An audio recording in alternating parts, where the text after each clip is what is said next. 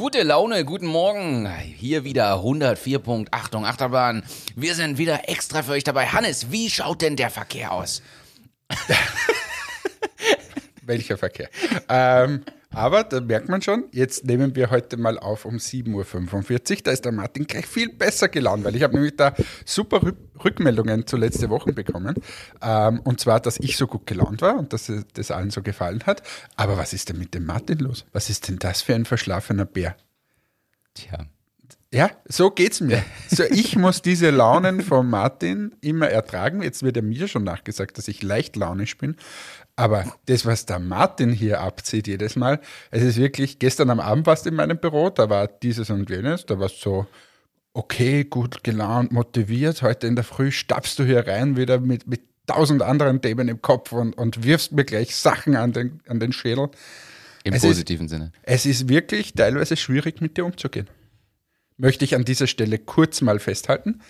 Aber somit lassen wir es auch schon wieder hinter uns man darf bei mir auf jeden Fall nicht schlechte Laune mit Müdigkeit verwechseln. Es ist häufig Müdigkeit und nicht schlechte Laune. Und du bist, jetzt du bist scheint, dauermüde. Genau. Aber, es, aber, aber ist es ein Wahnsinn? Vor zwei Wochen sind wir hier gesessen und Im es Schnee. hat geschneit. Und heute scheint uns die Sonne ins Gesicht. Es ist wunderschön. Wie bei einem Glücksbärchen. Endlich.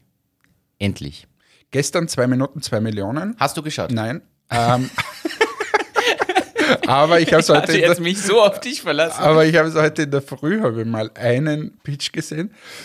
Und ich muss sagen, der, der Alex Schütz hat, hat einen so geilen Satz gebracht. Ähm, und zwar war da einer, den haben sie aufgebauscht. Der hat so ein Trainingsgerät, ein portables, wo es um Fliehkräfte geht und wo, wo man so einfach sein, sein Workout quasi auch im Hotelzimmer machen kann und so weiter. Und da haben sie gesagt, na, der ist jetzt auch bei der NASA drinnen und dort und da und alles ist so cool und hin und her. Und dann pitchen die und sagen, ja, das haben wir alles entwickelt, wir haben viele Patente. Oder fragt der alle, oder die, die Katharina Schneider, und wie viel Umsatz haben sie? Und dann antwortet quasi der Gründer, ja, wir haben da einen Investor und der ist ausgestiegen, der hat das jetzt selbst gemacht und der hat uns imitiert und äh, jetzt haben wir einen anderen Investor und dann sagt sie noch, ja, aber wie viel Umsatz haben sie gemacht? Ja, und da haben wir jetzt dem, haben wir uns konzentriert auf diese Patentstreitigkeiten und so weiter. Ähm, und dann sagen, sagt sie wieder, ja, aber dann haben sie gar keinen Umsatz gemacht. Und dann sagt er, nein, habe ich gar keinen Umsatz gemacht, null. Aber der, der mich imitiert hat, hat Millionen gemacht oder macht Millionen. Und da sagt der Alex Schütz drauf, ja, können wir uns dort beteiligen. also ich finde es einfach, und übrigens, der hat eine, ähm, eine Bewertung von 4 Millionen Euro aufgerufen. Zero Umsätze, Patentstreitigkeiten, einen Nachahmer, der alles macht und vermeintlich Millionen Oh, macht, ist, ähm, ist ein bisschen viel. Es ist dann relativ zackig gegangen, dass alle abgesagt haben. Und ja, das war das, was ich gesehen habe. Keine Ahnung, wie dieses Startup wieder geheißen hat. Ich merke mir keinen Namen. Aber es war jedenfalls so ein Fliehkraftgerät.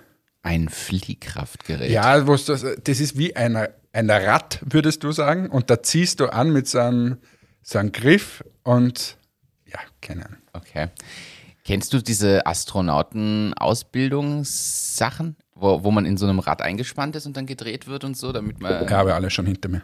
Hast du alles schon hinter dir? Ja, Bei also- welcher Mars-Mission warst du denn dabei? Ja, sie wollten mich für, für Apollo-Mission mal haben. Und dann haben sie gedacht, na, ganz, ganz passt doch nicht. Apollo 13 ist dann ohne mich geflogen und es wäre eh fast schief gegangen.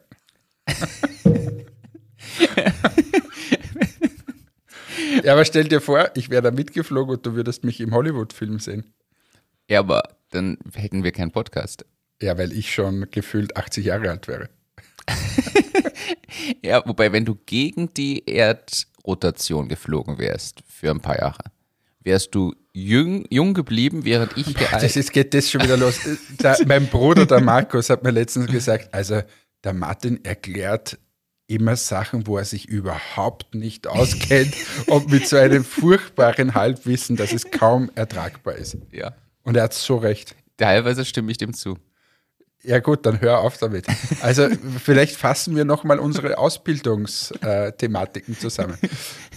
Der Martin wollte Schauspieler werden, hat, hat die Bühnen dieser Welt besucht, hat dort Vorsprechen gemacht. Du hast auswendig gelernt, dann hast du ein bisschen Medientechnik gemacht und so. Das ist deine Welt. Und du erklärst hier Woche für Woche irgendwelche komplexen physischen Zusammenhänge, obwohl du, glaube ich, nicht einmal ein Physikbuch offen gehabt hast. Oh, uh, Aber, jetzt, aber da, jetzt lehnt aber, er sich aus dem aber Fenster. Brecht und alles Mögliche und Shakespeare hast du offen gehabt. Und dir gegenüber sitzt jemand, der gefühlt nur Physikbücher offen gehabt hat, aber den es halt nicht interessiert hat die ganze Zeit. Und der jetzt Wachsstreifen verkauft. Vollkommen richtig. Aber es ist ein komplexes Thema, wenn du das willst. Was da alles an Technologie dahinter ist. Das stimmt. Aber du, du zeigst ja selbst auf, wir haben einen sehr umfassenden Themenspeicher in unserem Kopf.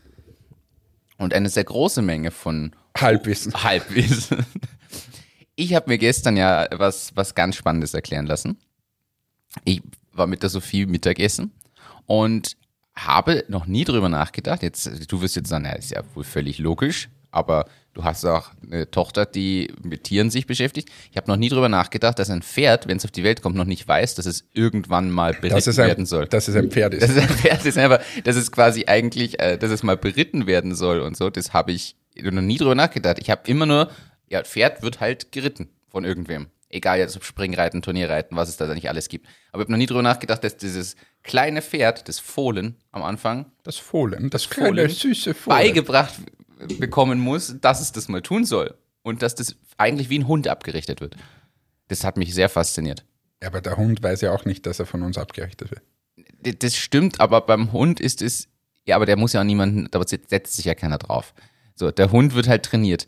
Aber ich habe erstens gestaunt, dass man ein Pferd genauso trainiert wie ein Hund. Also da sind voll viele Überschneidungen. Du Ja, belohnst wird- und bestrafst ein Es Pferd auch. wird wenn's- wieder einen Shitstorm geben. Ja. Ja. Mir Gott. Aber das, ich habe gelernt, dass man ein, die- ein Pferd am Anfang, wenn es Fohlen ist, die ersten Jahre gar nicht reiten darf. Dann musst du es einreiten und musst dem aber, du musst dem zum Beispiel beibringen, Abstand zu halten, äh, was, wie, wo. Das ist ein Wahnsinn, ein Riesenthema. Habe ich völlig unterschätzt. Muss ich ehrlich Ja, sagen. super. Äh, was, weißt du, was ich mir gestern gedacht habe? Wie, na, heute, wie man diese, dieses Video von 2 Minuten 2 Millionen angeschaut hat. Wer schreibt eigentlich diese Texte aus dem Off? Die sind so geil. Also, so quasi, da hat der Hillinger an diesem Trainingsgerät da gezogen und dann zieht sich hier Leo Hillinger gerade das nächste Investment an Land. Wer, wer schreibt diese Texte? ist aber geil. Und wer spricht das? Also, das muss, müssen wir mal den Daniel Zech fragen. Wer spricht, das ist der, der, der Puls 4, 2 Minuten, 2 Millionen Sprecher. Na, danke. Na, wie heißt er? Michael, zwei Minuten, zwei Millionen Sprecher, oder wie heißt er? Keine Ahnung. Alter, das ist genauso eine, eine Halbwissenserklärung. Du darfst es halt nicht hinterfragen, dann fällt es auch nicht auf. Ja, das ist dein Problem. Das ist es, warum wir trotzdem ein bisschen erfolgreich sind, weil hier einer am Tisch sitzt, der gefühlt nichts hinterfragt und alles so hinnimmt, wie die Welt ist, und der andere ein wirklicher Denker ist. Da ist heute aber mehr gut aufgelegt. Wobei diese Off-Texte sind tatsächlich ziemlich gut. Also, Ja. Zieht sich hier Leo Hillinger das nächste Investment an Land? Sind, ist die Bewertung genauso fit wie das Unternehmen selbst? Hast du noch mehr davon? Auf, Nein, nein, nein, weiter. Äh, Ich habe gestern, apropos Lilling, Hillinger, gestern wieder über den Leo-Hillinger-Effekt gesprochen. Was ist das? Und das, also das ist ja, ich glaube, mittlerweile bekannt, und du weißt das sicher und das ist jetzt kein Halbwissen. Äh, der Leo hat ja früher seine quasi Freunde und Bekannten angestiftet, immer im Wirtshaus nach dem Wein zu fragen, bevor der Wein dort wirklich gelistet war. Und dadurch ist der Drang entstanden in den Gasthäusern, dass sie den Wein auf einmal tatsächlich bestellen, weil immer so oft danach gefragt wurde. Und ja, gestern habe ich ja drüber gesprochen, also fiel mir das wieder ein. Also Das mache ich auch. Gehe auch immer in den Beeper hinein und sage, äh, Haben Sie haben Sie Admetics? Und du fragst immer nach den Produkten, die noch nicht gelistet sind, oder? haben Sie auch die Männerprodukte? Aber macht ihr das wirklich? Nein. Oh, schade. Das, das wäre jetzt der Wow-Effekt, wenn du jetzt erzählt hättest können. Du hast das in den USA gemacht, du warst beim Walmart, hast gefragt und auf einmal zack. Auf einmal, da ist die. Durchgängigkeit von, von der Verkäuferin direkt zur Einkäuferin. Nein, ist er nicht. Haben wir nicht gemacht. Aber warum nicht? Ja, weil es nichts Das wird sich anbieten. Ja, aber das kannst du in der Gastro machen und so, wo das dann direkt so, wo der Wirt dir das serviert und so oder Chef, da hat gerade wer gefragt, ob wir einen Hüdinger haben. Na, muss ich das nächste Mal bestellen. Ja, da geht es durch. Aber wenn du bei Walmart den Regaleinräumer fragst, ob die Entmatics haben, dann wird das seltenst, glaube ich, zum, zum Chefeinkäufer kommen. Das sehe ich ein, das Argument. Danke. Du bist unser E-Commerce-Spezialist, der, der mit ganzem Wissen glänzen kann und nicht nur mit halbem. Sagt dir JD.com was? Ja, sicher. Kennst du? Ja, Kennst sicher. du? Na, jetzt ist, äh, dann ist ja Das ist Tag eine der größten Unternehmen überhaupt weltweit. Ja. Es ist also, um das für alle mal zu erklären, es ist Rivale von Alibaba, quasi sowas. Also, ich habe es selber noch nicht gesehen, aber so wie ich es verstehe, sowas wie Amazon oder Alibaba. Halt ein Online-Shop, ein großer, ein, ein großer Marktplatz. Ist richtig soweit? Ja. Und ich habe nur den Artikel nämlich gelesen, dass die weiterhin extrem schnell wachsen. Sie kommen aus China, muss man dazu sagen. Also Alibaba ist ja im gesamtasiatischen Raum und das ist scheinbar, weil es ja auch aus China kommt ursprünglich. Also Ist der eigentlich schon wieder aufgetaucht? Irgendwo hat man irgendwas gesehen von ihm. Du meinst den Jack Ma, der verschwunden war. Ja, war zufälligerweise kurz verschwunden, nachdem er kritisiert hat. Ja, aber er ist Da, da könnte man wieder, könnte man wieder die Parallele herstellen. Ich liebe meinen Kanzler, Bussi. Weißt du, was ich meine? nein. Du, ach, du, du informierst dich politisch ja überhaupt nicht. Und zwar, ich erkläre es dir. Ja. Haben wir eine österreichische Beteiligungs AG. Sprich, dort werden die Österreich oder die Beteiligungen, die der Staat Österreich hält, gebündelt und zusammengefasst. Da gab es eine Bestellung des Vorstands. Sagen wir mal, die ist ein bisschen österreichisch abgelaufen. Wie die, wie die ÖVP sagen würde, nach internationalen Standards, wie jemand anderer sagen würde, der keine, kein Parteibuch hat. Das ist die schlimmste Freundelwirtschaft, und die es überhaupt gibt. Okay.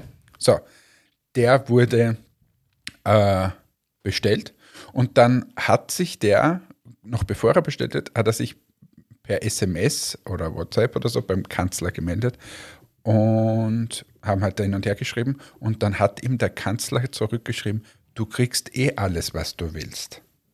Und er hat zurückgeschrieben, dieser Vorstand, ich liebe meinen Kanzler, Bussi Bussi. Und die haben sich dauernd Bussi Bussi ausgetauscht, so Emojis.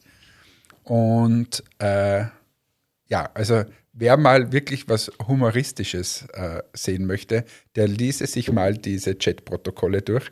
Ähm, es ist schon teilweise ein Wahnsinn, wie da herumgeschrieben wird. So ähnlich wie bei uns beiden. Ja, aber das wäre lustig, wenn das mal veröffentlicht wird. Diese ganzen Pfirsich- und Melanzani-Emojis. ja, na besser nicht. Ich liebe meinen Hannes. Aber so lustig, jetzt habe ich mir gerade eine Weintraube genommen. Mir hat heute der Martin Reisenauer, unser quasi externer CFO, geschrieben in der Früh, dass er heute kommt. Und weil am Freitag hat er keine Zeit, er kommt einmal in der Woche, jetzt kommt er heute am Mittwoch. Und ich habe ihm zurückgeschrieben, ich liebe meinen CFO. Ein Bussi geschrieben. Das finde ich gut. Ja, Jedenfalls, JD.com ist um über 30 Prozent gewachsen im vierten Quartal 2020. Und jetzt frage ich dich, warum wächst, warum kennst du das nicht? na, erstens, warum kannte ich es nicht, aber warum wächst schon wieder ein E-Commerce-Marktplatz zu extrem? Es gibt doch schon so viele und so große. Also, ich frage mich tatsächlich, wie Naja, das funktioniert, gerade wenn es Alibaba gibt, die eh Ja, aber alles du brauchst ja, ja, aber du brauchst ja ein bisschen äh, äh, Konkurrenz auch. Es würde ja auch gut tun, wenn es quasi ein europäisches Amazon gibt. Stimmt. So, und es würde auch gut tun, wenn es zwei davon gibt. Du kannst ja dort auch durchaus, ist ja dann eine überschaubare Menge. Aber wir haben doch eh das Kauf aus Österreich. Du kannst ja eine überschaubare Menge, hast halt drei Geschäfte. Heute hast du tausende Geschäfte, nachher hast du drei Online-Geschäfte. Ist für dich auch überschaubar, oder? Das stimmt. Kriegst du hin. Das kriege ich hin. Also wäre ich schon dafür, dass es ein bisschen was gibt und bin da gar nicht so dagegen. Das ist richtig. Die Frage für mich, kauft die Alibaba irgendwann? Wie ist deine Einschätzung? Nein? Weil es zu groß werden. Du meinst schon so, zu groß, dass sie sie nicht mehr kaufen können? Ja, irgendwann sagt der chinesische Staat, ihr zwei fusioniert jetzt und ihr, ihr kauft Amazon oder so irgendwie. Boah, das wäre doch aber mal spannend. Stell dir vor, die Chinesen würden schauen, dass alles, was geht, in Amazon-Aktien gesteckt wird und sie somit Amazon irgendwann zu einem gewissen signifikanten Teil übernehmen. Ich weiß nicht, wie viele Anteile da Bezos noch hält oder wie viele Anteile quasi nicht abgetreten werden, aber. Aber damit es bei der Hauptversammlung muss es dann chinesisches Essen geben. da reichen die Würstel nicht mehr. du, apropos Würstel, äh, der Suezkanal. Ja, ähm, endlich wieder offen. Endlich wieder offen. Weißt du, was das Schlimme ist? Ihr hängt drin, oder? Ich nein, wollte dich fragen. Nämlich nein, eigentlich. wir hängen nicht drin. Aber was, was, wo wir drinnen hängen, ist quasi in dem Nachlauf, weil die, die Schiffe jetzt quasi nicht fahren konnten durch den Suezkanal, ähm, müssen wir jetzt, wir wollten eigentlich Container wegschicken, schicken wir es jetzt wieder mit der Bahn oder mit Flugzeug, weil es so, solche Verzögerungen gibt. Da sieht man mal, was, was das selbst für uns als kleines Unternehmen Auswirkungen hat, dass dort ein Kapitän mal einfach einpacken wollte. Das ist tatsächlich ein Thema, wenn nicht gestern ich gelesen hätte, dass der jetzt wieder frei ist, wollte ich eigentlich als Eröffnungsthema nehmen und fragen, na, wie viel Ware von euch hängt denn da auf einem Schiff gerade fest? Das war tatsächlich ja, genau. meine Und stattdessen, stattdessen hast du eine Radioeröffnung heute gewählt hast du lange überlegt und dann hast du diese typische Radioöffnung. Die ich ja nie, niemals mache. Nein, aber das heißt, ihr nehmt jetzt Zug oder Flugzeug, weil alles andere schon wieder so viel länger dauern würde. Ja, weil die Container, die, die, die, war ja vorher schon so angespannt, diese Containersituation, weil nirgends Container verfügbar waren und so. Ja, und jetzt ist Stau. Und jetzt war Stau, das heißt, es sind noch weniger verfügbar. Und was heißt das? Es wird noch teurer. Also es zahlt sich dann fast nicht mehr aus, quasi mit dem Schiff zu fahren. Und Schiff ist immer sehr, sehr lange. Und Bahn zum Beispiel ist wesentlich schneller. Aber wahrscheinlich auch teurer. So eine Spur teurer, aber mittlerweile schon gar nicht mehr so schlimm, okay. weil's ja, weil ja die, die Seekontainer so teuer sind. Also, dass wir mal hier Zahlen nennen und ein bisschen wieder in den seriösen Podcast übergehen. Wir haben mal bezahlt für einen ganzen Container 20 Fuß, glaube ich, 1000 Dollar oder so, so um den Dreh. Und jetzt kostet er ungefähr 10.000. Lieferkosten. Mit einem ganzen Container von. Ein Container, aber da gibt es dann noch Nachlaufkosten, kommen dann auch noch dazu. Also es, du zahlst es nicht nur 1000 und hast einen ganzen Container voll, sondern du musst dann schon wahrscheinlich nochmal so viel an Nachlaufkosten zahlen. Oder lass es 1500 sein. Aber so in, um den Dreh kostet fast nichts und jetzt kostet er einfach 10.000. Wow. Das ist erschreckend ein Grund mehr, warum ich so, keine Halbwissen, Halbwissen raus. Ja, ich finde es, ich mich fasziniert das wirklich. Ich finde ja erschreckend, eigentlich, wenn du dir überlegst, da ist ein Kanal und der macht irgendwie, was waren es, 30 Prozent vom weltweiten Handel aus oder irgend sowas? Also einen signifikanten Anteil, wo man sich schon denken sollte, warum wurde da nicht mittlerweile noch mehr ausgebaut inzwischen? Warum haben sie nicht vierspurig gemacht? Kann man das so fragen, ja? Ja.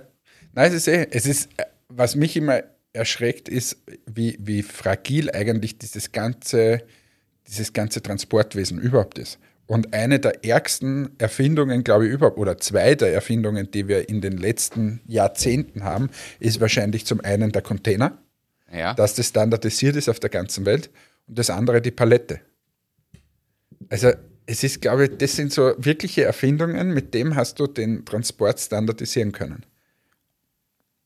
Weil der, die ganze Welt bezieht sich auf diese Maße und die ganze Welt bezieht sich auf diese, äh, du tauscht auch Container, du tauscht Paletten und so. Also wenn es das alles nicht geben würde oder man sich da auf das nicht einigen konnte, stell dir das mal vor, auf so einem Schiff, wenn du das gesehen hast, da sind ja glaube ich 18.000 äh, Container drauf. Also doch ein bisschen was. Ähm, und, und wenn das nicht standardisiert wäre, sondern da jeder quasi so, na, ich gebe eine Schachtel drauf und dort eine Schachtel, das funktioniert ja nie.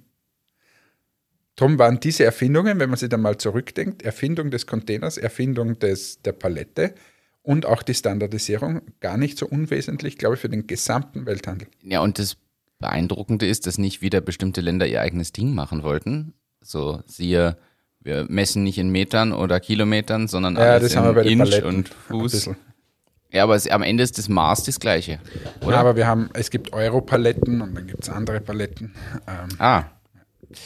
Aber grundsätzlich. Aha, also doch nicht ganz so einfach. Ja, es ist nicht eine Palette. Es, aber es gibt auch eine 20 und einen 40 Fuß Container zum Beispiel.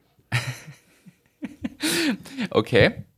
So, jetzt haben wir wieder diesen Handelsdingsbums. Ich finde ich find das spannend, das mit den Paletten äh, und den Containern. Ich weiß sogar, auch, dass. Auch Problem zum Beispiel Luftfracht, habe ich, glaube ich, mal erzählt. Luftfracht ist ja so, dass wir keine Ahnung, also da, da wird es welche geben, die haben früher mal einen Kilopreis von zwei bis vier Euro gezahlt, würde ich mal sagen. Ähm, oder fünf Euro. Und jetzt kostet es teilweise 10 bis 15 Euro das Kilo. Weil einfach keine Flieger gehen und normalerweise ist im, im Frachtraum von seiner Passagiermaschine wird Luftfracht mitgegeben. Das hast du erzählt, ich erinnere mich. Aber warum ist es dann nicht günstiger, jetzt einfach Flugzeuge vollzupacken, die halt nur Lieferaufträge machen? Das wird eh gemacht. Das wird eh gemacht und die verdienen sich eh dumm und dämlich. Also ich glaube nicht, dass die Transportunternehmen gerade, äh, dass denen schlecht geht. Ja, weil äh, mit wachsendem Onlinehandel und Bestellwesen ja. wächst halt auch das. Aber was mir letztens aufgefallen ist, äh, war ich bei unserem ehemaligen äh, Lagermann. Ja. Und der, der uns quasi das ganze Lager extern gemacht hat. Und der hat daneben auch eine Druckerei, neben dem Logistikthema. Und der hat mir erzählt, dass die gesamte Druckerei ein Riesenminus hat, weil diese ganzen Einladungskarten für Feste und so weiter alles weggefallen ist. Oder dann lassen Leute für Ostern was drucken oder so in diese Richtung. Der macht halt eher so kleinteilige Druckgeschäfte. Das ist alles massiv zurückgegangen. Gut, Druck ist jetzt sowieso nicht mehr so die Zukunftsbranche. Nicht mehr die, ja, aber in dem Fall, dort, der hat sein Geschäft, gehst rein und sagt, drucken Sie mir das aus, drucken mhm. Sie mir die Einladung aus, machen Sie dieses, jenes. Ähm, und das ist Fällt komplett weg. weg. Also es ist schon ein Wahnsinn, wie viele eigentlich betroffen sind von dieser Situation. Ja, wie es aber so schön heißt, es, es schraubt die Digitalisierung an und ich glaube auch, selbst Einladungswesen gehört in diesen Bereich mit rein. Ja. So hart es klingt.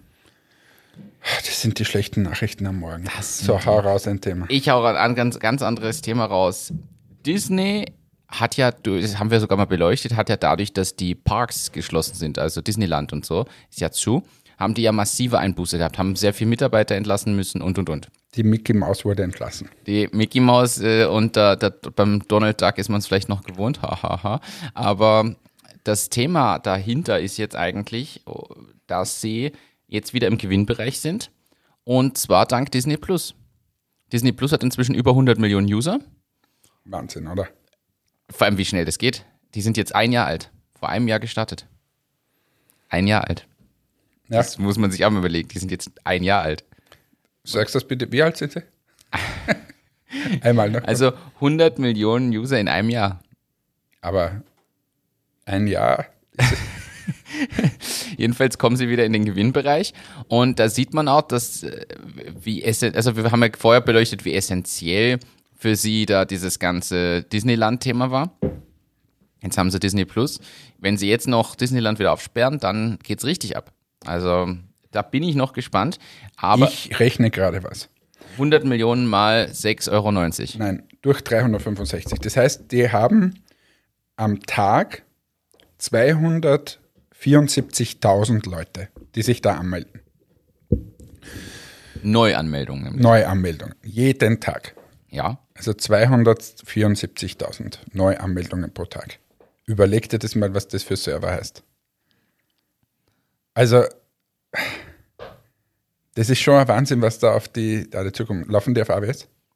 Weiß ich nicht, aber das lässt sich herausfinden. Weil wir, wir, wir sind gerade dabei, unsere Website äh, wieder abzudaten und da haben wir ein so ein Thema, dass wir ähm, uns, uns wappnen wollen, falls mal ein großer Ansturm kommen sollte auf unsere äh, Webseite, was möglicherweise mal passieren wird äh, in der nächsten Zeit, ähm, dass dieser Server quasi das aushält. Wir haben da eine, eine schöne Infrastruktur da rundherum gebaut ähm, oder besser unser Partner Copex. Liebe Grüße an dieser Stelle.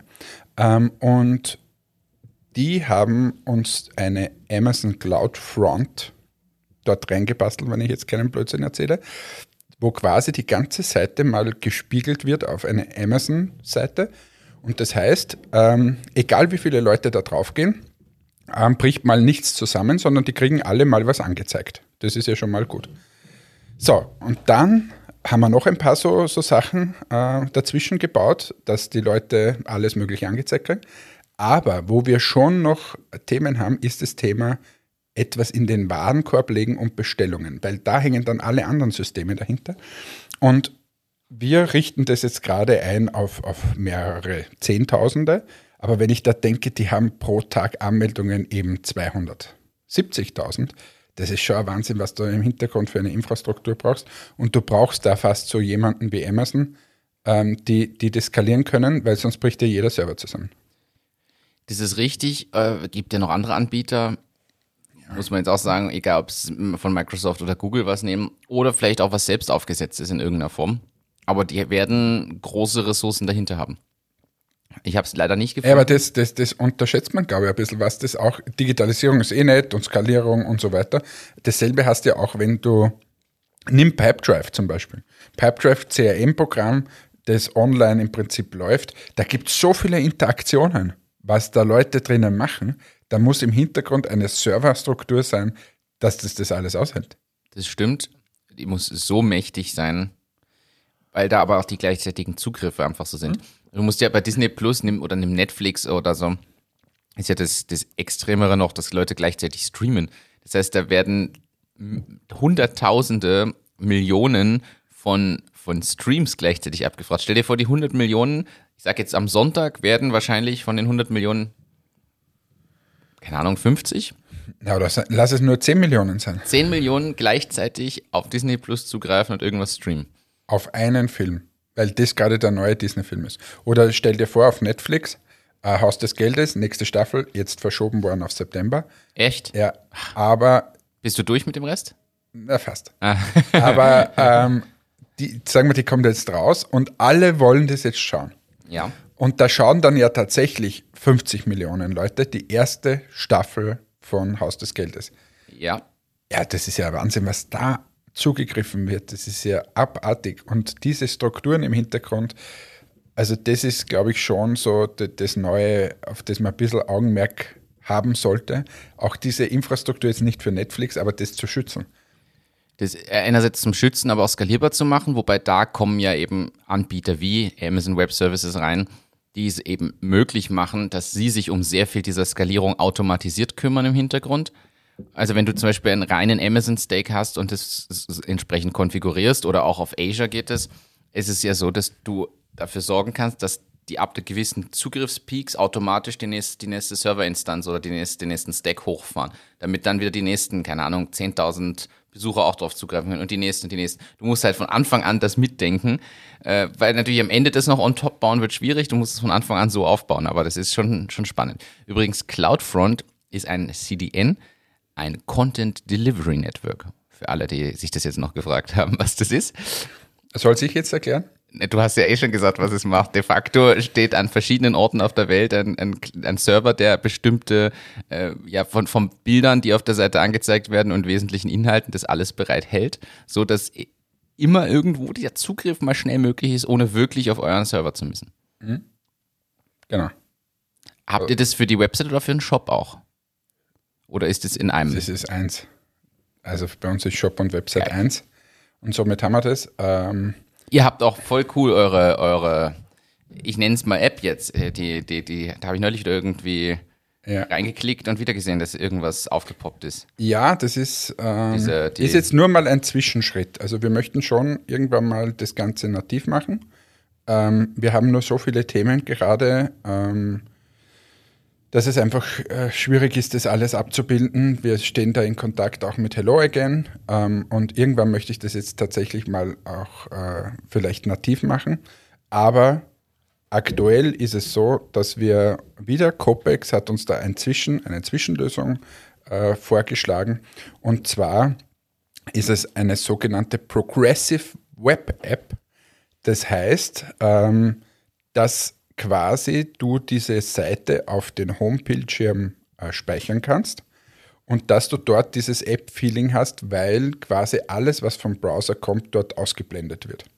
Und das, dieses Ding soll noch viel mehr kommen. Apple wehrt sich dagegen ein bisschen, logisch, weil die wollen ja mitverdienen mit allem anderen. Aber es gibt schon immer mehr solche Progressive Web Apps und wir haben es jetzt auch. Das heißt, jeder, der das hört und sowas mal sehen möchte, geht zum Beispiel auf entmatics.com dann fliegt da so eine Nachricht runter und sagt, klicken Sie unten auf dieses Icon, dann dort draufklicken, auf zum Home-Bildschirm hinzufügen und dann hat man auf seinem Home-Bildschirm auf einmal so ein Entmatics äh, eine Entmetics-App und die ist nichts anderes, dass sie quasi die Webseite in, diesem, in dieser App anzeigt.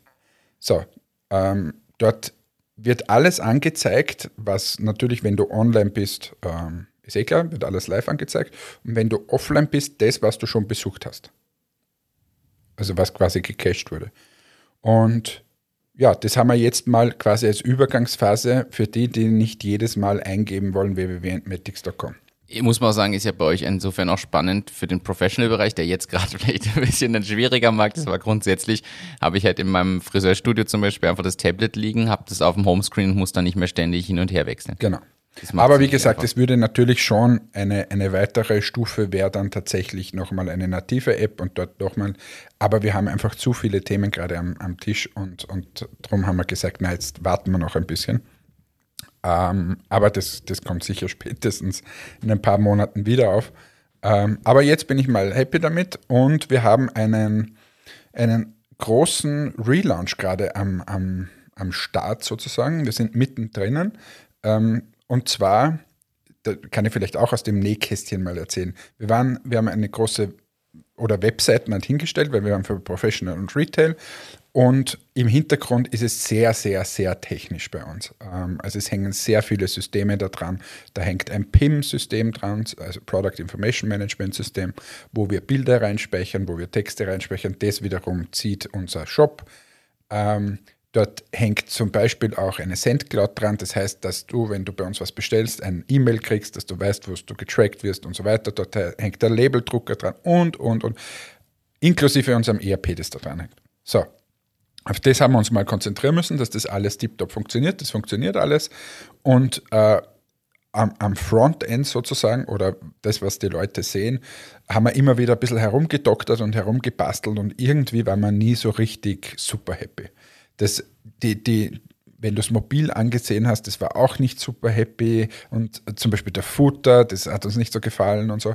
Und dann haben wir hier ein internes Projekt gestartet, wo wir gesagt haben, so, wir schauen uns jetzt diese Gast, ganze Customer Journey mal an und wir sind noch mittendrin. Das heißt, das wird sich jetzt über die nächsten Wochen noch etwas verbessern ähm, und haben gesagt, so, wie machen es auch andere, haben so Benchmarking gemacht, haben uns andere sehr große, gute Websites angesehen in unserem Bereich und haben gesagt, so, wie machen andere das Thema Anmeldung? Wie machen andere das Thema Checkout? Wie machen andere das Thema so und so? Und haben uns das alles angeschaut, haben gebenchmarkt und haben dann gesagt, okay, und wir hätten es gern so. Haben das dann wieder unserem Partner Copex gegeben und die bauen das jetzt sukzessive ein. Und da geht es aus meiner Sicht um ganz, ganz, ganz viele Kleinigkeiten, UI, UX-technisch.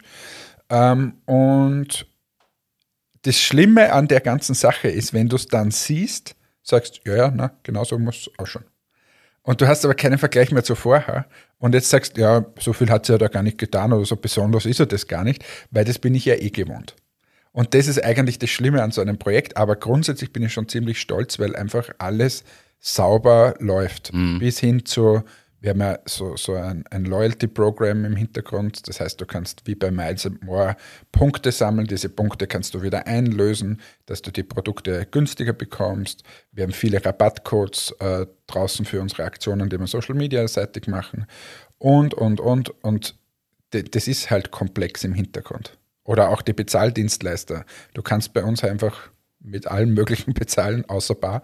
Ähm, ja, und das alles anzubinden, dass das sauber dasteht, dass es mit dem ERP zusammenhängt äh, und dann quasi auf Knopfdruck alles auch zum Steuerberater geht, das war schon sehr, sehr aufwendig.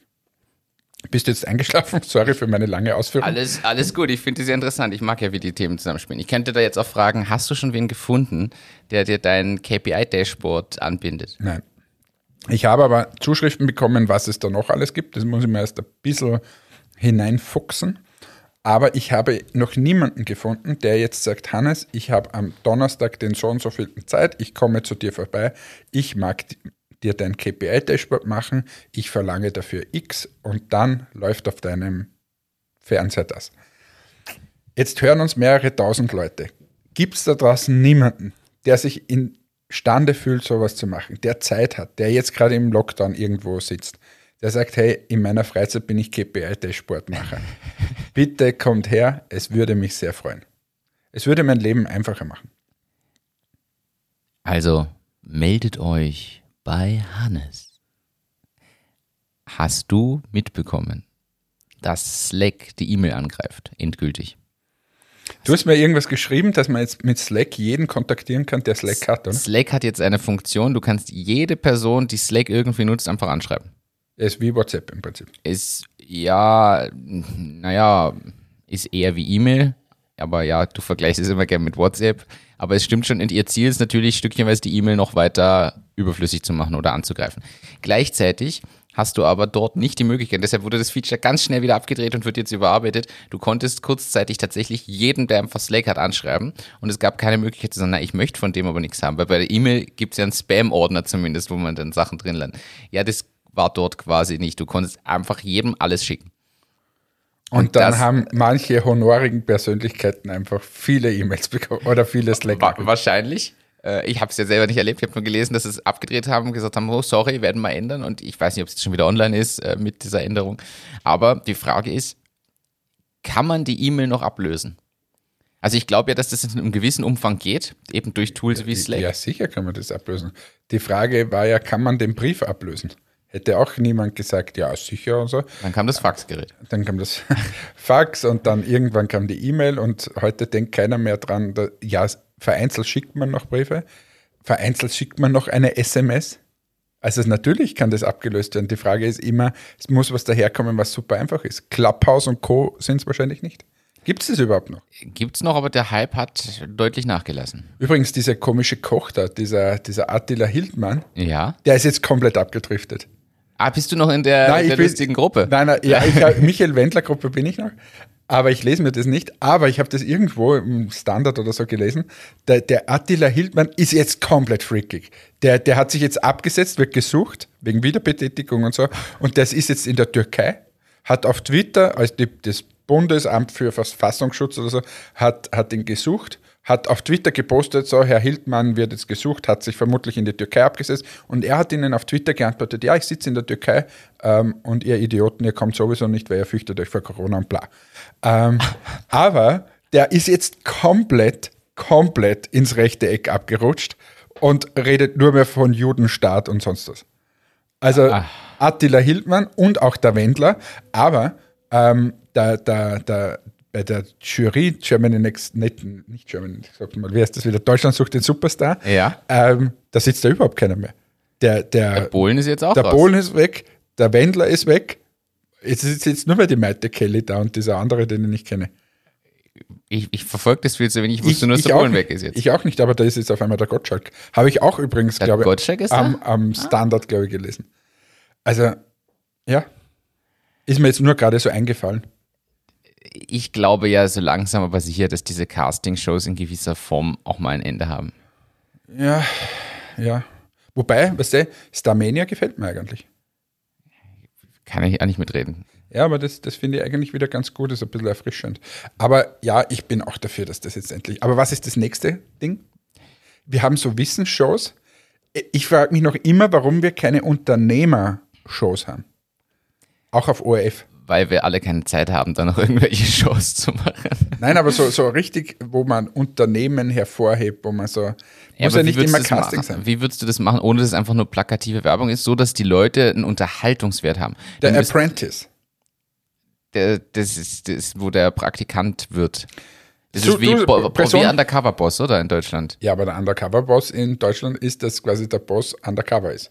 Ja. Und der andere soll Praktikant werden die suchen einen Praktikanten. Das heißt, du würdest als Persono sagen, ich suche einen Praktikanten und dann bewirbt sich, sagen wir mal, ein, ein, ein eher verschlafener IT-Techniker, dann ähm, bewirbt sich noch irgendwie der aufgedrehte Salesman und so weiter. Und die treten dann in Challenges gegeneinander an. Mhm. Ja, es ist lustig. Das ja. finde ich lustig. Das können wir machen. Aber ich hatte gestern ein Bewerbungsgespräch für eine Praktikantin im Development. Ja, gut so. Und jetzt erzähl bitte mal, wie du zu dieser Praktikantin gekommen bist. Dank deines Hinweises. Sie hat auf Facebook geschrieben, sie möchte sich umschauen, sucht einen Praktikumsplatz im IT-Umfeld, studiert das und das. Du hast mir das, den Screenshot geschickt, gesagt, hier, da sucht wer. Wie wäre es, wenn du schreibst? Dann habe ich ihr geschrieben und sie eingeladen. Wie wäre es mit dem Wort, das Vielen mit Dank, lieber D Hannes. anfängt und Anke aufhört? Vielen Dank, Hannes. Habe ich dir gestern auch schon gesagt. Außerdem, sie hat ja noch nicht zugesagt. Sag jetzt zu sofort. Wie heißt du?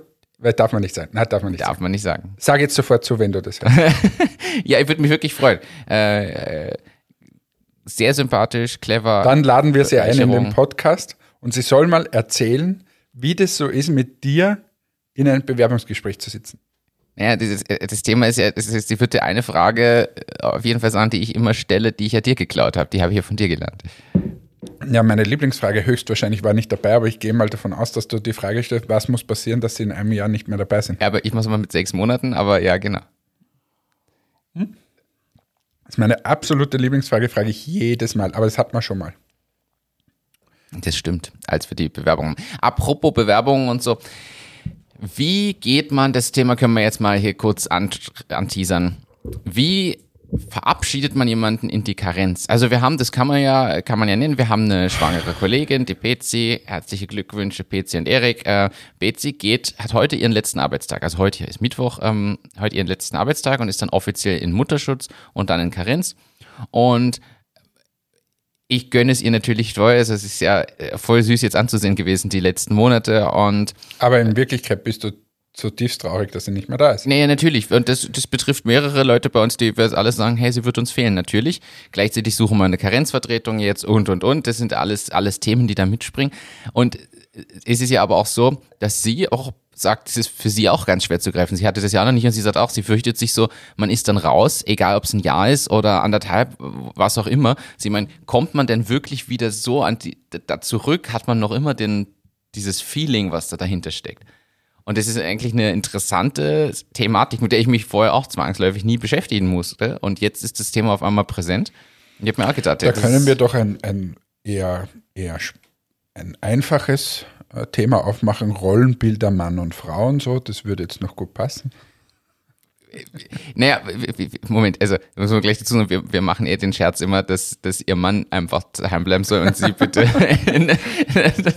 nach den ersten Wochen das. Na, aber sie will ja bewusst die Zeit sich nehmen und sagt doch, ähm, sie weiß noch nicht, wie lange am Ende tatsächlich. Und das habe ich ja gesagt, sie soll sich melden, wenn sie weiß, wann es soweit ist. Aber die Entscheidung muss ja jeder für sich treffen, wer da wie viel Zeit sich wofür nimmt.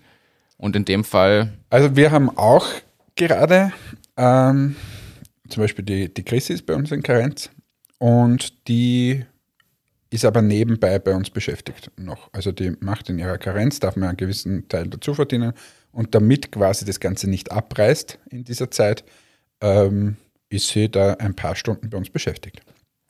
So machen wir das. Das ist quasi ein, ein laufender An-Bord-Halteprozess. Ja, ähnlich haben, wir das jetzt auch besprochen, dass das der, der Plan ist. Weil sonst bist du halt ganz weg und dann kriegst gar nichts mit und so. Zudem haben wir eingeführt, dass, ähm, weil die Christi natürlich zu Hause ist beim, beim Kind ähm, oder bei ihren Kindern, ähm, haben wir so eingeführt, dass wir vom Showfix ein kurzes ähm, Protokoll schreiben, also wirklich nur stichwortartig, Ja. und das hineinposten und sie liest sich das durch, dann weiß sie ungefähr, was so, was so los ist in der Woche. Finde ich eigentlich auch ganz gut. Also ist jetzt nicht so ein, ein Riesenprotokoll, wo du alles ausformulierst, sondern wirklich nur Hannes, der Umsatz, tak, tak, tak. Angie, das im Social Media, das in Als der Academy. kurzes Update genau. quasi. Dass, dass du einfach halbwegs up to date bist.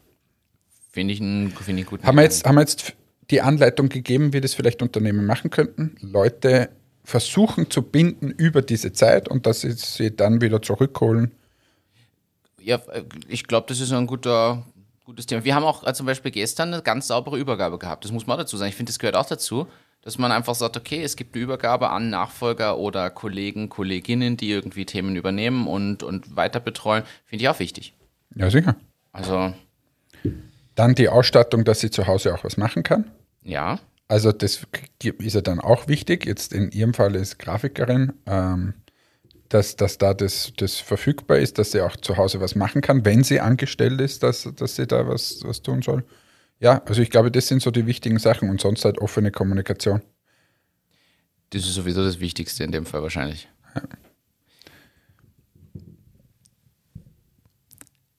Hast du es gelesen? Aha, Die Frage habe ich lange nicht gestellt. Äh, es ist der erste Obdachlose in ein 3D gedrucktes Haus eingezogen. Ich glaube in den USA oder so. Okay. Und ich fand die Anwendung spannend. Dir habe ich das Video, glaube ich, neulich auch geschickt, oder? Von diesem riesen 3D-Drucker, der Wände druckt. Ja, aber es gibt es ja schon lange. So, wir sprechen immer über Zukunftstechnologien. Warum hat sich das noch nicht durchgesetzt? Ein Haus aus dem 3D-Drucker. Wie geil Weil ist denn sau das? teuer ist. Ein Haus ist immer teuer.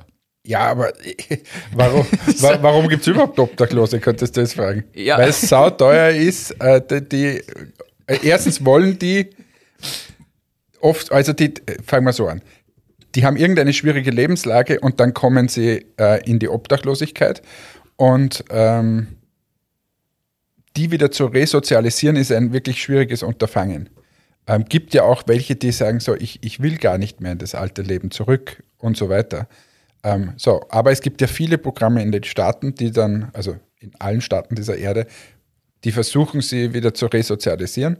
Aber wenn du jetzt sagst, so, jetzt baue ich für jeden Obdachlosen ein 3D-gedrucktes Haus, dann ist das halt vielleicht auch ein bisschen too much, weil das ist auch schwierig. Ähm, also Dann habe ich jetzt hier zwei Themen kombiniert, die so gar nicht kombiniert werden sollten. Ich hab, bin nur durch die Überschrift oder den Artikel drauf gestoßen. Grundsätzlich 3D-Drucker für Häuser. Lass das obdachlose Also, weg. Ist Nehmen wir das, schließen wir das Obdachlosen-Thema an, äh, äh, ab. Und zwar, also ich bin großer Fan davon, dass man alles tut, um die wieder zu resozialisieren. Und mir bricht es immer das Herz, wenn ich Obdachlose sehe. Und ähm, versuche auch immer dort nicht irgendwie ein Geld hinzugeben, dass die Leute dann ähm, sich wieder eine, eine Flasche Wein oder so kaufen, sondern im Rahmen meiner Möglichkeiten versuche ich denen Essen zu geben. Und frage dann oftmals, ähm, erst vor kurzem wieder in der Weihnachtszeit, ob man, äh, ob man, ob sie Hunger haben und dann zahle ich gerne da irgendwo bei der Nordsee oder keine Ahnung was, äh, weil ich das als viel sinnvoller erachte, als wie dass er sich den nächsten Wodka hineinpfeift. ja. Oder was ich auch schon gemacht habe, ist in Amerika zum Beispiel, da ist, siehst du ziemlich viele Obdachlose sogar. Und da war mal, war man in Los Angeles in so einer Unterkunft, in so einer Airbnb-Unterkunft und da hat ein Obdachloser vor unserem, äh, unserem Apartment dort übernachtet und das war ein furchtbarer Anblick. Und bin da einkaufen gegangen für uns am Abend und habe dann gefühlt dreimal so viel gekauft und habe dem, der hat dort geschlafen, wie ich gekommen bin, diese zwei Säcke voller Lebensmittel, Süßigkeiten, keine Ahnung, alles, nur kein Alkohol. Ich habe alles gekauft, nur keinen Alkohol. Ähm, habe ich dem dorthin gestellt und am nächsten Tag ähm, habe ich gesehen, er hat dort gegessen und hat sich die Säcke mitgenommen. Und so. Das freut mich wirklich. Das ist zum Thema, ähm, zum Thema Obdachlosigkeit. Und dort, glaube ich, kann jeder ein Schäuflein mithelfen, dass er nicht Alkohol bezahlt, nicht einfach hier Geld hineinwirft, sondern vielleicht mal einfach was zum Essen kauft und denen hilft und zeigt, dass sie auch was wert sind. So, Obdachlosen abgehakt. Jetzt kommen wir zum nächsten Thema. Was war das? 3D-Druckhaus? Das ist ja, wir, wir springen wir von einem heute der Sozialpodcast geworden. ja, Äh, aber na, jetzt wirklich, jetzt haben wir die Plattform für, für ein paar tausend Leute. Ich finde das wichtig, absolut. dass die Leute sich mal ein bisschen zusammenreißen und es geht so gut. Und dann können wir ruhig mal ein bisschen was abgeben von dem, von dem Reichtum, das wir da haben. Jetzt ganz ehrlich, Österreich, Deutschland, generell Europa ist die Insel der Seligen. Wer ein bisschen herumreist auf dieser Welt, sieht mal, was es da für Leid gibt. Also reißt euch zusammen. Packt mal in so einem Fall auch mal den 10-Euro-Schein aus. Nicht für den Cappuccino vom Starbucks, sondern vielleicht oder ihr drückt den Cappuccino vom Starbucks mal wen anderen in die Hand. Ähm, das finde ich schon wichtig. Und wir haben eine soziale Verantwortung und ähm, ja, bin da stark dabei. Oder würde schon sagen, dass ich eine soziale Ader habe. Sehr sogar. Ja, und darum ist mir das wichtig und darum sage ich das. Und äh, alle, die es scheiße finden, bitte tritt den Podcast ab. Das passt dir gut. So, äh, 3D-Drucker zum Häuserbauen. Weil wir haben schon über 3D-gedruckte Organe und so gesprochen, aber zum Hausbauen, mich fasziniert das einfach. Ja, aber das ist ja nichts anderes. Da sprühst du halt das auf. Ist ja, Ja, aber riesig und warum? Ja, aber das ist ja, ja, eh, warum nicht? Ja, weil es sauteuer ist einfach. Durch diese Maschinen dafür sind sauteuer, wahrscheinlich noch nicht ausgereift. Und das wird, äh, ja, wird eh immer mehr kommen, aber es dauert halt eine gewisse Zeit. Ja, aber die Frage ist, ob das nicht trotzdem eine Lösung wäre. Noch ist es sauteuer, aber grundsätzlich die Maschine als solche brauchst du halt einmal Und ich, ich nehme jetzt wieder, wahrscheinlich ist sogar die Frage, okay, der, der Millionär von nebenan wird sich nie ein 3D-Druckerhaus hinstellen. Aber bevor Leute in Pappkartons schlafen, in den Slums oder so, ob nicht die Investition, gerade mit im Zuge von Sozialprogrammen, in eine so eine Maschine, die dann da quasi Plastikhäuser hinbaut, nicht eine sinnvolle Investition wäre. Und auch eine. Das sind keine Plastikhäuser. Das sind richtige, die spritzen dort Beton auf. Ähm, und die, das, das, ist wirklich genau das Material, was du dort willst, machst du, äh, nimmst du dort. Das ist kein Plastik. Dann umso besser. Es ist wirklich total normale Wände werden dort hochgezogen. Okay. Ähm, und das, das können diese Maschinen alle, ist ja auch keine Hexerei im Prinzip. Ähm, da spricht der Techniker. ja. äh, ja, mach mal Plastikhäuser. Sprach der, der Nicht-Techniker. Ähm, weil wenn du das Plastik hast, auf ein Plastik schon mal zu sagen, da weiß man schon, dass du überhaupt kein Techniker bist. Aber wenn du das Kunststoff hast, dort hinstellst, kommt es mal darauf an, welche, welchen Kunststoff du dort auswählst. Aber wenn du den falschen auswählst, dann, dann und da brennt es hin. Wenn du in Afrika statt deinen, was, Pappkartonhütten, weißt du das, wenn du dort diesen falschen Kunststoff auswählst und das läuft dir davon, das wäre auch schlecht. Apropos läuft dir davon, kommen wir weg von diesen 3D-Hausgeschichten. Du segierst mich seit Wochen, dass du endlich diesen komischen Werkstoff da präsentierst. Ich habe ihn sogar draufstehen als nächstes Thema. Ja, jetzt. erzähl's jetzt. Also für alle, die, die jetzt ganz gespannt sind, Martin hat mir vor Wochen ein Video geschickt, wo einfach ein Werkstoff erfunden wurde, der sehr, sehr zähflüssig ist ähm, und unglaubliche äh, Absorberfähigkeiten ähm, hat und Eigenschaften hat. Das heißt, was, das ist sehr zäh und wenn du da mit dem Messer drüber gehst, passiert gar nichts. Wenn du mit der Pistole reinschießt, passiert gar nichts, weil das einfach äh, das alles absorbiert, die ganzen Kräfte und so weiter. Und dieser zähflüssige Kunststoff, der wird jetzt für unterschiedliche Werkstoffe, äh, Werkstücke angewendet. So, und der Martin wird uns jetzt einen Vortrag halten, wie geil denn das nicht alles ist und dass das der ich Werkstoff der Zukunft ist. Ich wollte ja dich nur fragen, ob das nicht geil ist und ich muss das noch ein bisschen erweitern. Also der verändert seinen Aggregatzustand in gewisser Weise. Er verändert nicht wirklich, aber er verändert in dem Moment, wo du mit voller Kraft mit dem Hammer draufschlägst, wird das Ding einfach steinhart. Und wenn du weich rein tippst mit dem Finger, ist es zähflüssig weich und du kannst da rein dinschen, dunschen mit dem Finger. Greifen, würde ich mal sagen. Und das ist einfach faszinierend. Ich meine, da, da, was da, das ist, ein, das ist eine Flüssigkeit, die plötzlich fest ist, wenn du mit harter Krafteinwirkung drauf wärst. So. so. Hast du schon jemals, du alter Techniker, hast du schon jemals ähm, den Spritzgussprozess von einem Kunststoff miterlebt? Ja. So. Wenn du dir das mal vor Augen hältst und mhm. du überlegst dir, dass hier ein Kunststoff mal auf den Tisch quasi aus dieser Maschine draufgespritzt wird. Dann ist ja ein Riesenbatzen Kunststoff, flüssig, läuft so, halbflüssig, weil er wird ziemlich schnell äh, hart werden. So, und jetzt stell dir kurz mal vor, mit deinem Technikerhirn, du schlägst mit dem Hammer da drauf. Was wird passieren? Naja, es entweder geht, kommt aufs Material an, entweder gibt es ein bisschen nach und federt komisch oder es bricht. Ja, kommt darauf an, welchen Zustand es äh, schon hat und wie spröde es ist, aber ähm, das hat ähnliche Eigenschaften.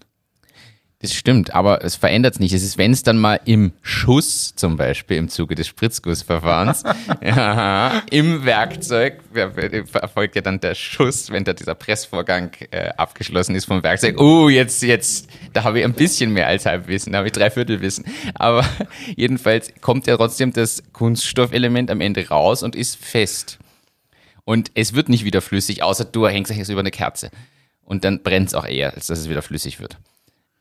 Und dieses andere Material wechselt halt. Und wofür wird es eingesetzt, kann man jetzt auch sagen. Also ich sehe jetzt ehrlicherweise für mich nicht den ultimativen Benefit, aber wo ich es schon spannend finde, Sie haben ja in dem, in dem Video war das auch drin, dass der.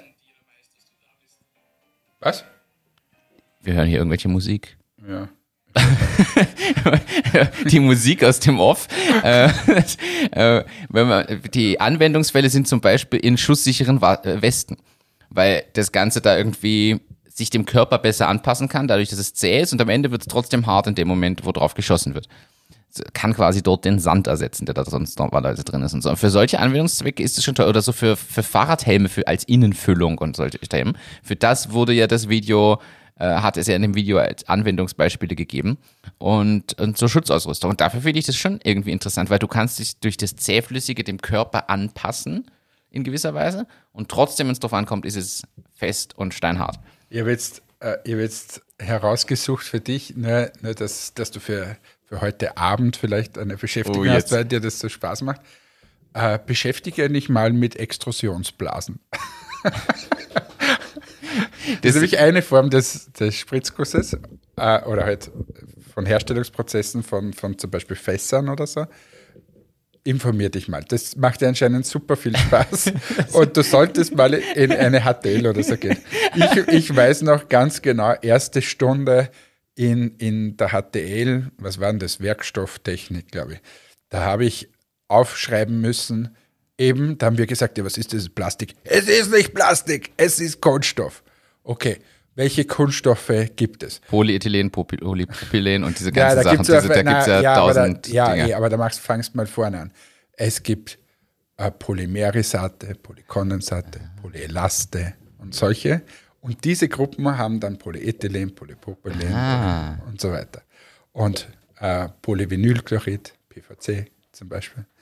Ähm, und das musste ich mal auswendig lernen. Ist schon Du arme ewig, Sau. Ist schon ewig her. Ist schon ewig her und habe auch keine Ahnung mehr davon. Aber ja, also die Welt des Kunststoffes ist wirklich riesig. Und wenn du jetzt viel Spaß haben willst heute am Abend, dann überleg dir mal, was Extrusionsblasen ist. Das ist jetzt nicht auf der K die großen Anlagen, wo diese Folien auch äh, da so Das raus... sind, wo so Fässer rauskommen. Ja. Und es ist auch, es ist da, ist immer spannend, wenn du zum Beispiel ein Werkstoff, Werkstück nimmst aus Kunststoff, musst immer schauen, ähm, wo quasi dieser, dieser Anspritzpunkt ist. Und dreh mal eine Colaflasche um zum Beispiel und unten auf der Colaflasche ist so ein kleiner Knuppel und das ist quasi genau das, wo das, dieser Kunststoff hineingeht, dort abgeschnitten wird und dieser kleine Knubbel ist quasi das Produktionsanspritzloch äh, dort. Das finde ich super spannend. Ich finde auch interessant, diese, diese, diese Kunststoffflaschen werden ja teilweise auch aus diesen kleinen Rohlingen gefertigt. Das sind ja, die schauen ja aus wie, ähm, Zylinder. So. ja, der Zylinder, wie heißt das im Chemieunterricht? Die, die, die, diese Glasdinger. die- Reagenzglas? Reagenzglas, danke. Die schauen ja aus wie ein Reagenzglas mit einem Deckel und dann werden die danach aber zur Flasche geformt. Das ist schon spannend. So, jetzt haben wir den ganzen Techniker-Ding. Es sind alle ausgestiegen, Jetzt, weil es jeder denkt sich, wow, was ist denn Sie für eine los? Kacke? Von Obdachlosen bis hin zum, zum Spritzgussverfahren. Äh, Du, Frage, gibt es die Margarete eigentlich noch? Hör nix. Wirtschaftskrise und sie ist nicht da. Nur zur Frage. Naja, deshalb ist ja die Wirtschaft in der Krise. Wegen der Margarete glaube ich nicht, aber. Na, wollte nur wissen, ob es es noch habe gibt. ich, ich hab nichts gehört, nein. Na, schade eigentlich. Gibt es Kauf aus Österreich noch? Doch, gibt sicher noch. Die große Frage der Woche. Was hast du diese Woche noch als großes Hauptthema bei dir am Tisch? Um hier mal ein bisschen wieder aktuelle Bezüge. Gibt es was, über das du sprechen, dass du sagst, das ist noch ein Ich habe Riesenthema die Woche? heute ein riesengroßes Meeting und bin schon ein bisschen nervös, muss ich ehrlich sagen. Und zwar mit einem sehr, sehr, sehr großen Kunden in Amerika. Gibt es heute am Abend ein Planogram-Meeting, wie sich das nennt. Und ähm, das heißt, dort hast du 20 Minuten Zeit, diskutierst mit ihm über die Strategie, diskutierst mit ihm über die Produkte und überlegst, ob es Sinn machen würde, dass er uns listet oder nicht. Also es geht um eine Neulistung. Wir sind dort schon gelistet. Aber nur Ähm, mit einzelnen Produkten. Aber nur einzelne Produkte und online und so. Und ähm, ja, wir wollen natürlich in, in die stationäre Listung hinein. Und dieses Planogram-Meeting, das ist heute am Abend. Und da werde ich mal schauen, dass ich mein, mein Englisch-Wörterbuch auspacke, um dass ich dort bestehen kann. Genau. Da werde ich heute ein bisschen über die Strategie von Entmatics sprechen, über unsere Produkte und was wir so vorhaben und warum ich glaube, dass es für ihn auch einen Vorteil hat. Spannend. Das steht heute an. Ähm, morgen habe ich auch wieder Amerika-Meeting. Da geht es auch um einen großen äh, Kunden in Amerika. Ist sehr ähnlich, aber da ist eher, sind wir noch in den Vorbereitungen dafür. Und was könnte ich dir über diese Woche noch erzählen? Sonst ist Ostern. Was ist bei dir? Was steht bei dir noch an? Bei mir steht an heute Gesamtteam-Meeting, Karenzverabschiedung und noch so ein paar Themen. Richt BC liebe Grüße aus, bitte. Richtig aus. Ansonsten viel interne Themen, ehrlicherweise heute. Aber morgen, und da danke übrigens an alle, die gewotet haben für uns, morgen Nachmittag ist das Startup Valley Pitching Event, wo Presono in der Vorauswahl. Und wer wird wieder auf einer Bühne stehen, zumindest virtuell? Wer ist es wieder? Ich. Ja. ja. Äh, ich darf jedenfalls pitchen und ähm, Nein, versuche uns dort den Slot für die nächste Runde zu ergattern. Das ist ein dreistufiges Verfahren. Und habe da morgen am Nachmittag, Abend dieses Pitching Also nur um den Druck hochzuhalten, wenn du das nicht schaffst, dann brauchst du hier nicht mehr im Podcast antanzen. Ah, okay, gut zu wissen. also ich will da schon, dass du in die, äh, in die letzte Runde da kommst. Sonst brauchst du nicht mehr kommen. Okay. Verstanden und angenommen. Und ansonsten, ich habe äh, morgen noch einen Partnertermin. Äh, Geht es um Partnerschaft mit einer großen Werbeagentur, mit der wir auch im April schon einen gemeinsamen Kundentermin haben. Mehr kann ich dazu leider aktuell noch nicht sagen. Ja, cool. Und ich freue mich aber auf nächste Woche, da geht es nach Deutschland. Ja, super. Du, du, du, endlich mal wieder raus. Ja, raus in ich das freu, gelobte Land, in deine gelobte, Heimat. Ich freue mich tatsächlich endlich mal wieder irgendwie aus Linz rauszukommen in den ja, dienstlichen schau, Kontext. Schauen wir mal, ob wir nicht nächste Woche im Lockdown sitzen. Du meinst, dass wir mich gar nicht rauslassen? Richtig. Also, ich wäre da noch nicht zu optimistisch. Wir, wir, diskutieren hier gerade den Lockdown. Also ich glaube fast, dass deine Reise noch ein bisschen verschoben wird. Und aber, da war die Laune von Martin wieder ganz nach unten. Aber das macht ja nichts. Ich will euch, ich möchte euch, weil ich auch auf das angesprochen worden bin, dass, dass das gut getan hat, dass sie so gute Laune versprüht habe zum Thema äh, Krise, dass ich glaube, dass das vorbei ist. Gestern übrigens auch, habe mir eine große Zeitung angerufen aus dem Friseurbereich und ich, er hat gesagt, wie geht es Ihnen denn so ganz so betröppelt? Und sage ich, es geht mir gut, ich finde super, es ist alles perfekt. Und dann hat er gesagt, ja, aber ich erlebe nicht viele, die das so reden. Ich sage, ja, das ist ja genau das Problem. Wir müssen hier wieder mit Optimismus rangehen und so weiter. Ähm, und genau diesen Optimismus will ich jetzt zum Schluss noch versprühen. Glaubt daran, es ist jetzt beschissen. Ja, die Zahlen gehen nach oben. Ja, es ist noch ganz schwierig. Bitte umarmt euch noch nicht, tauscht noch keine Küsse und so weiter aus. Außer ihr wollt vorher testen. Außer ihr wollt vorher testen, dann könnt ihr alles machen. Also bitte noch etwas Geduld. Ähm, dann sollte jetzt ein Lockdown kommen. Wir nehmen den so hin. Wir sagen so, das letzte Mal Lockdown auch kein Problem. Ähm, das nehmen wir auch noch hin. Und dann geht es aber auf die Zielgerade. Beim Halbmarathon, den ich schon gelaufen bin, war die, die Zielgerade ziemlich hart. Es hat alles geschmerzt. Die, die, die, die Pflastersteine in Linz da beim Halbmarathon, das tut so richtig, richtig weh. Aber wir sehen schon die Ziellinie. Die Ziellinie ist hier im Sommer. Da werden alle, die es wollen, geimpft sein, zum Glück. Scheißegal, ob es AstraZeneca, Sputnik, BioNTech, was auch immer da alles noch kommt es hilft alles gegen das. Die besten Wissenschaftler haben die besten Impfstoffe entwickelt. Kaum eine Impfung auf dieser Welt funktioniert so gut wie diese Impfstoffe, die wir da haben. Und die Diskussion, ob was 95 Prozent, 93 Prozent oder sonst was wirkt, ist einfach eine komplett irre, weil informiert euch mal, was so eine Zeckenschutzimpfung oder eine Grippeimpfung, was das für Wirksamkeiten hat. Aber ähm, ja, wir sind auf der Zielgeraden. Wir kämpfen uns jetzt noch die letzten 100 Meter dorthin. Das dauert jetzt von mir aus noch drei Monate und dann ist dieser Spuk vorbei.